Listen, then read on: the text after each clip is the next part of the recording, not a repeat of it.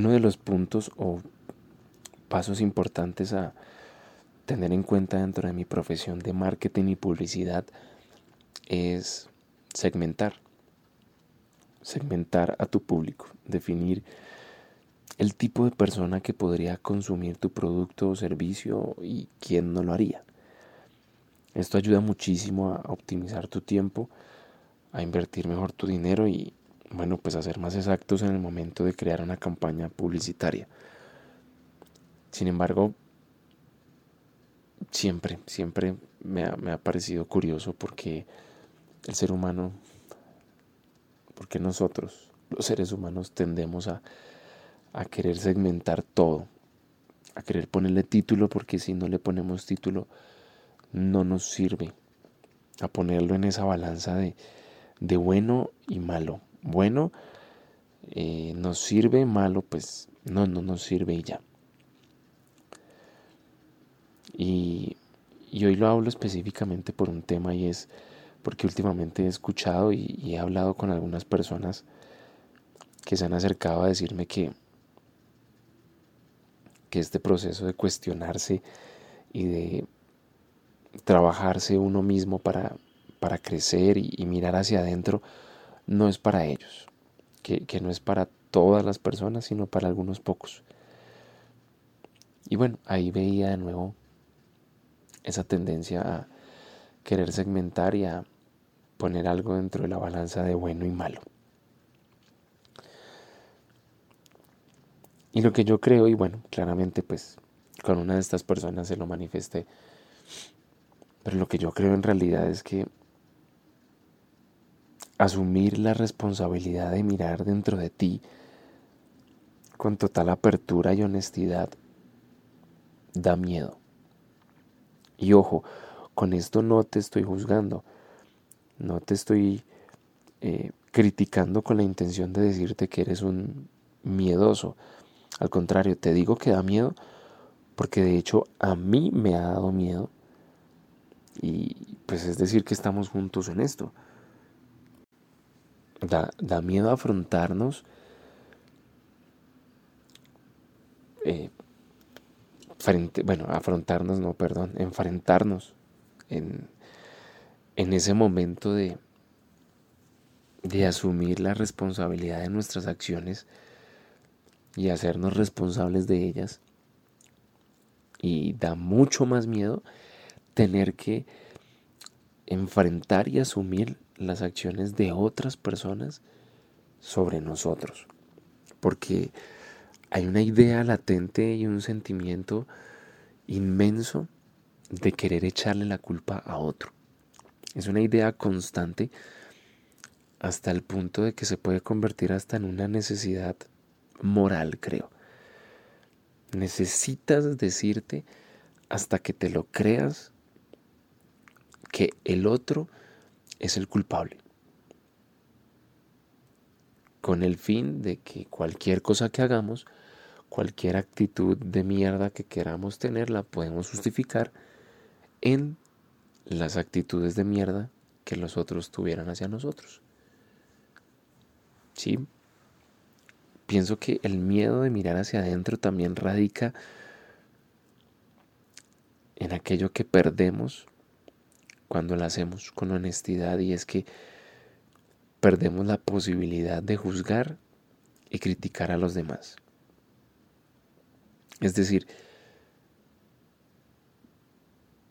si yo empiezo a cuestionarme y empiezo a, a mirar dentro de mí todo eso que, que no me gusta, que me tiene viviendo estancado, drenado, separado en mí, en apego a las cosas, a las personas, hombre, pues voy a encontrar que es algo que está ahí visible, presente y que de verdad no me va a quedar tiempo de mirar a otro para para criticar. Te juro, te juro que cuando entras en esa conciencia de, de mirar hacia adentro, entras en como, como en un ambiente de responsabilidad y de humildad.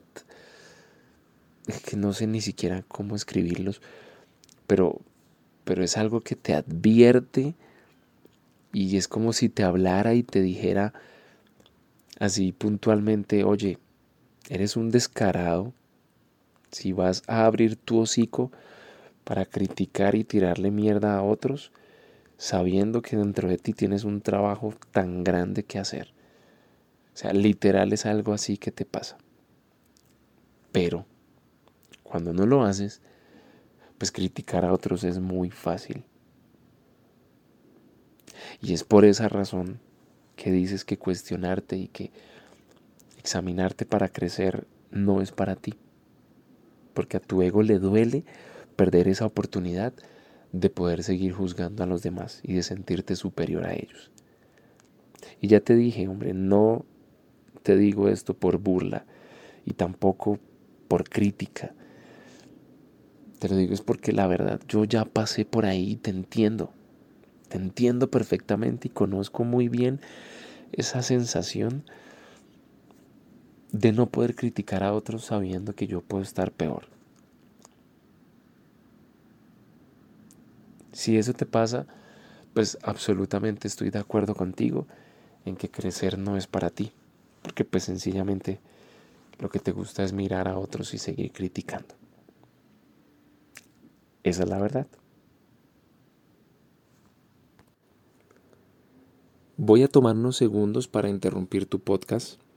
La idea es no dejar que publicidad de terceros lleguen aquí, pero sí que juntos podamos hacer que esto llegue a más personas contándote un poco acerca de lo que yo hago. Trabajo hace más de 10 años enseñando a diferentes grupos de personas en empresas principalmente y hoy en día también lo hago de manera mucho más cercana, más personalizada. La gente en realidad lo conoce como coaching. Yo la verdad lo llamo servirte como espejo. Y bueno, quiero aclarar que no soy coach. Adicional a eso, estoy al frente de mi agencia de publicidad y bueno, no suficiente con esto, hago también galletas. Las galletas más saludables y divertidas que podrás comer.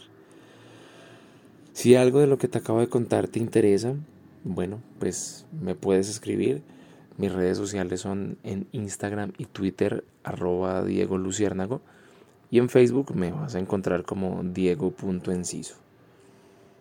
Eh, ya con esto me conoces un poquito más, así que te dejo seguir escuchando lo que queda del podcast. Gracias.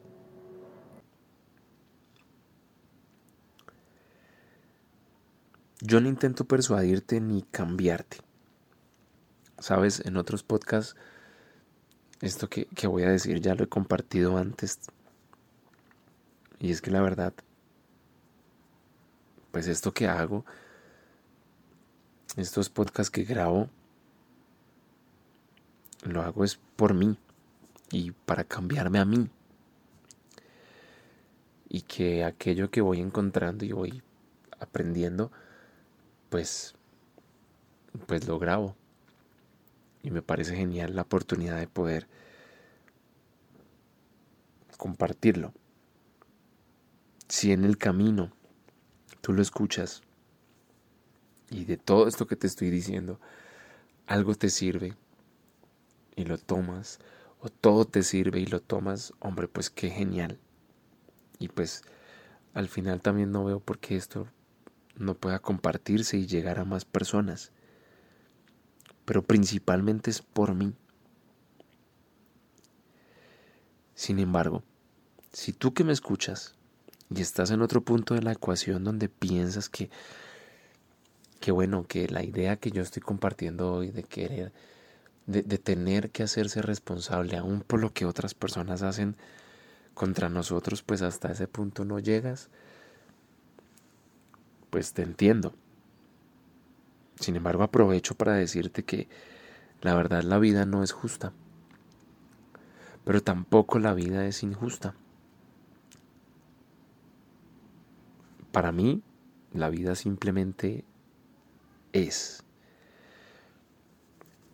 El abuso, el abandono, el maltrato que viviste o que estás viviendo, sé que no lo escogiste, pero, pero sí eres responsable de qué hacer con eso y de qué título ponerle a eso que la vida está manifestando en ti. De verdad que no es indolencia y, y, tampoco es falta de empatía de mi parte. Créeme que por más que quiera ponerme en tus zapatos, jamás voy a sentir exactamente lo mismo que tú sientes. Y de hecho situaciones como la tuya, pues hay muchas. Y sentarnos a examinar una por una de esas acciones para, para poder darte el gusto y el placer de, de, de ponerle y echarle la culpa a alguien más, pues al final no tiene sentido. ¿Mm?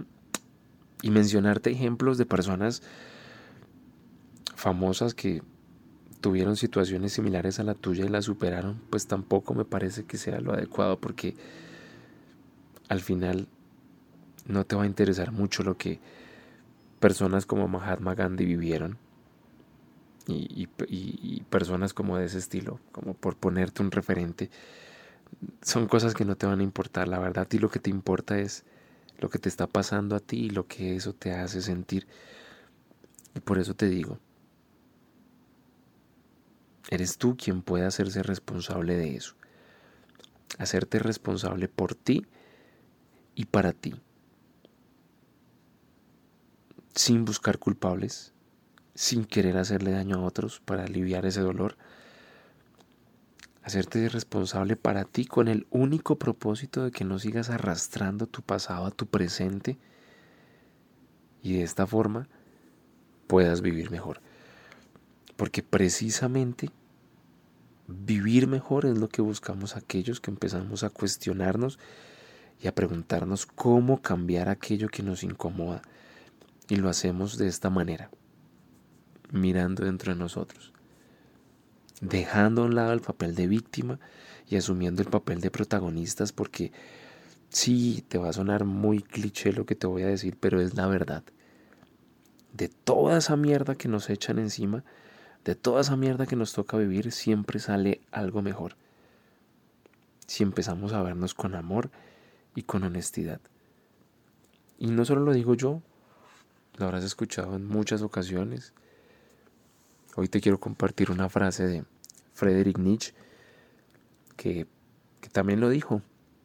Y dice, el sufrimiento, ya sea psíquico, físico o mental, no tiene por qué engendrar nihilismo, es decir, la negación radical de todo valor, significado e interés. El sufrimiento siempre permite diferentes interpretaciones. Y lo que quería decir, pues es que quienes sufren el mal pueden efectivamente desear perpetuarlo y hacérselo pagar a otros. Pero también es posible que experimentar el mal sirva para descubrir el bien. Y creo que ahí hay una gran oportunidad que tú y yo tenemos de descubrir un montón de cosas en nosotros que nos permitan precisamente eso, descubrir el bien, hacernos responsables de nosotros mismos y vivir mejor.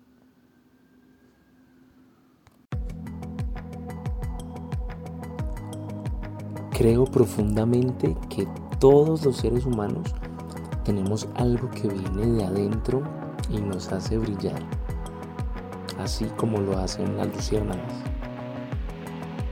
Cuestionar todo lo que me rodea ha sido la única manera de llegar a lo más real, sincero y verdadero de mi vida. Diría que en una palabra, a mi esencia, a mi brillo. Y las dos preguntas que siempre me hago al cuestionarme son, ¿por qué actúo como lo hago siempre?